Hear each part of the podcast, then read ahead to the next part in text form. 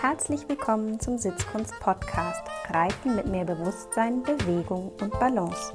Steht dir auch manchmal dein Kopf oder Körper im Weg und du weißt, das kann ich besser? Dann ist dieser Podcast genau das Richtige für dich. Denn der Schlüssel für feines Reiten liegt bei dir. Ich bin Julika Valentina, Expertin für Trauma- und neurozentrierte Sitzschulung, weil wir mehr mit in den Sattel nehmen, als wir denken – The Mystery is in the History. Herzlich willkommen zur 13. Episode, die Autonomie des Pferdes. Was heißt Autonomie eigentlich? Ich habe das heute mal Google gefragt und Google sagt, das ist Eigengesetzlichkeit, das ist Selbstbestimmung, das ist Selbstständigkeit. Und wenn wir das aufs Pferd beziehen, dann ist ja eins irgendwie schon mal recht klar, dass die Pferde, die wir haben und die wir halten, vermutlich meistens schon alleine aufgrund der Haltungsform nicht komplett autonom leben. Mm, sie haben im Zweifel nicht die Wahl, mm, wie sie ihren Tag gestalten können, wie sie gehalten werden, wie viel Platz sie haben.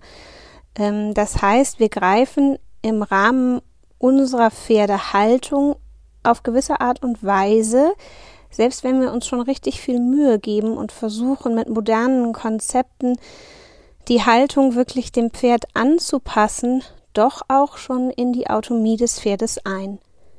Und ich finde, das ist ganz wichtig, dass wir das schon so berücksichtigen und da einfach schon eine gewisse Achtsamkeit haben, dass alleine durch die Art, wie wir unsere Pferde halten, schon eingegriffen wird auf die Autonomie, auf den Freiheitsgrad der Selbstbestimmung oder der sogenannten Eigengesetzlichkeit.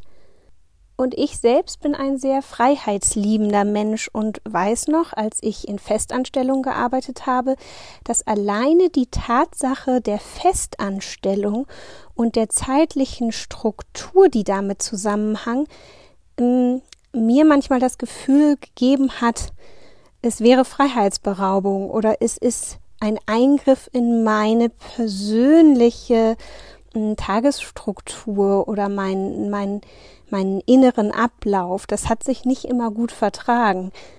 Und vielleicht kennt ihr das, dass manchmal das für einen gar nicht so einfach ist, wenn von außen so vorgegeben wird, wie Dinge zu sein haben. Heute geht es mir aber viel mehr um die Autonomie des Pferdes, wenn wir mit ihm etwas machen. Ja, man könnte auch sagen, wenn wir mit ihm arbeiten, also wenn wir Bodenarbeit machen oder wenn wir reiten oder was auch immer ihr mit eurem Pferd gerne tut, indem es vielleicht nicht nur ein Miteinander Zeit verbringen geht, sondern ihr tatsächlich etwas machen wollt und auch eine Anfrage ans Pferd habt. Für mich ist ganz klar, was Autonomie nicht ist.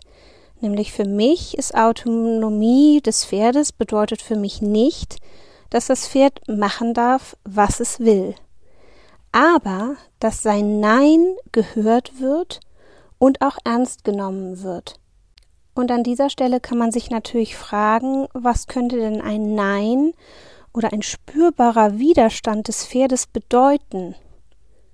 Und ähm, wer die Podcast Folge 3 noch nicht gehört hat, Performance versus Lernen, der kann das gerne nochmal tun, um auch neurochemisch nochmal mehr zu verstehen, was eigentlich das Nervensystem des Pferdes mit diesem Nein zu tun hat.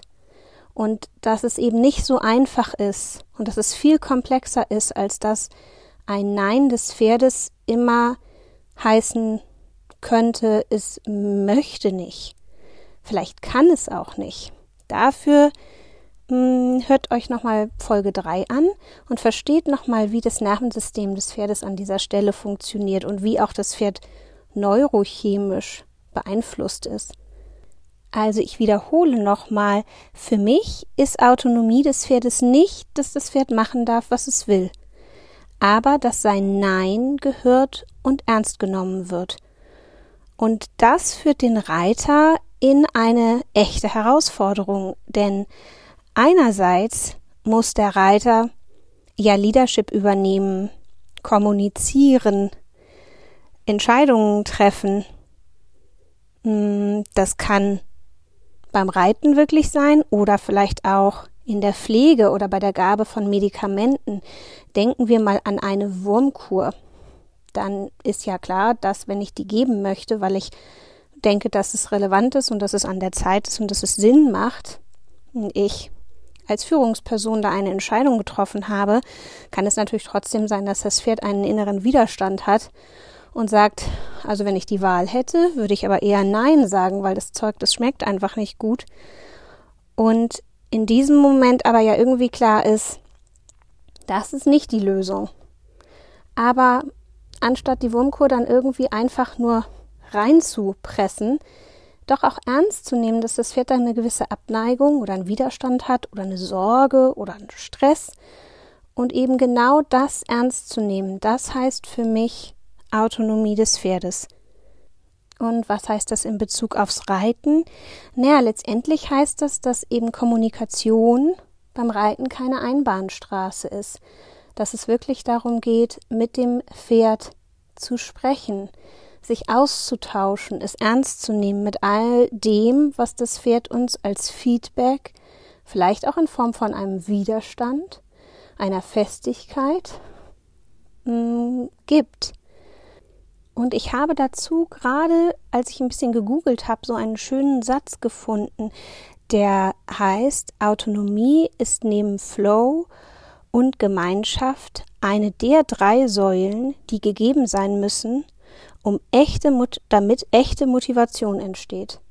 Und das finde ich ganz spannend, weil ich, wenn ich mein Pony reite, manchmal so dieses Gefühl habe, dass unser, unsere Beziehung und das Vertrauen so groß ist, dass sie weiß, dass wann immer sie ein Nein äußert, es auch gehört wird. Und wenn ich sie was Schweres frage, was ihr schwer fällt oder was wir noch nicht oft gemacht haben. Und es ist egal, ob das am Boden ist oder ob das beim Reiten ist oder auch im Umgang, in der Pflege oder auch in der Gabe von Medikamenten, dann habe ich das Gefühl, dass sie, weil sie so genau weiß, dass ich sie ernst nehme, wenn sie Nein sagt und dass wir dann irgendwie eine andere Lösung finden oder etwas langsamer machen Mm, dass das zu einer ganz, ganz großen Freiheit führt und auch dazu führt, dass mein kleines Pony, das ja eine Stute ist und noch ein halber Tinker dazu, eben nicht direkt in so einen Widerstand wechselt, den ich dann auch nur schwer aufgelöst bekomme, sondern sie bleibt zuhörend, weil sie weiß, dass sie an, an in jedem Moment, an jeder Stelle sagen kann, uh, jetzt Jetzt bin ich hier aber nicht mehr sicher, jetzt kann ich hier aber nicht mehr voll mitgehen und dass ich das höre, ernst nehme und wir dann gucken, was die Lösung sein kann. Und das hat mir tatsächlich ganz viel Rittigkeit gebracht, weil einfach dieser Widerstand, und ich vermute, es war manchmal vielleicht die Angst vor Überforderung, uns nicht mehr im Wege steht. Und sie sich darauf verlassen kann, dass ich sie höre, wenn sie sagt, uh, hier ist es aber für mich gerade schwer. Was nicht heißt, dass ich das dann abbreche oder, oder nicht mehr mache, sondern manche Dinge müssen ja vielleicht auch sein im Sinne der Gesundheit des Pferdes, gerade auch vielleicht in der Versorgung, ähm, aber dass ich das ernst nehme. Hm, mein Pony ist ja leider chronisch krank und hat eine chronische Sinusitis und eine chronische Bronchitis. Das Ganze ist eine längere Geschichte und beruht auf einem gespaltenen Zahn, den sie sich zugezogen hat, weil sie vermutlich auf einen Stein gebissen hat. Also so eine richtig unglückliche Geschichte. Und sie muss jeden Tag inhalieren. Und auch dieses Inhalieren, ähm, so kann ich mir das auch vorstellen, ist nicht immer angenehm, ist bestimmt nicht, was mein Pony sich so äh, selbst ausgesucht hätte am Tag und ist bestimmt nichts, worauf sie sich freut. Hm, ist ja die Frage, ob Pferde so weit denken können und verstehen können, dass es auf lange Sicht hin aber sehr, sehr gut und wichtig für sie ist. Hm, und manchmal, wenn das Wetter so ganz, ganz, ganz kalt ist und dieser Dampf dann auch sehr kalt ist, dann zeigt sie auch, heute geht das nicht. Und dann nehme ich darauf auch Rücksicht und es kann wirklich bedeuten, dass ich es auch abbreche. Und dass ich dann eben an dem Tag sage, gut, jetzt haben wir irgendwie nicht das volle Hütchen ähm, inhaliert und eigentlich sind wir noch nicht fertig. Aber es ist mir so wichtig, dass sie weiterhin gut steht dabei, dass sie sich dabei entspannen kann, dass wir nicht Stress haben im Inhalieren, dass es für mich ganz wichtig ist, dass sie äußern darf, wann es ihr reicht und dass darauf auch Rücksicht genommen wird. Und manchmal ist es auch so, dass ich gar nicht sagen kann, woran es liegt. Dann fängt sie einfach nach 20, 30 Minuten an, so ein bisschen zu gähnen und so ein bisschen den Kiefer zu verschieben und ein bisschen so mit den Augen zu rollen. Und dann weiß ich, jetzt äh, ist Zeit aufzuhören. Und weil sie mir das so gut zeigt und ich darauf so gut höre, sind wir jetzt ein sehr gut eingespieltes Team und das Inhalieren steht unserem Alltag tatsächlich gar nicht mehr im Wege. Und ähm, das ist natürlich ein riesengroßer Zugewinn. Also auch da habe ich ganz positive Erfahrungen gemacht, wirklich gut hinzuhören und hinzuspüren. Und in diesem Sinne wünsche ich euch, dass ihr richtig gut hinhört und hinspürt, wann ihr in eurem Pferd mal ein Nein spürt und eben der Frage nachgeht, wo kommt es her und wie kann ich das Nein auflösen und wie kann ich meinem Pferd vermitteln, dass es sich darauf verlassen kann, dass ein Nein gehört wird und auch ernst genommen wird. Und dabei wünsche ich euch ganz viel Spaß.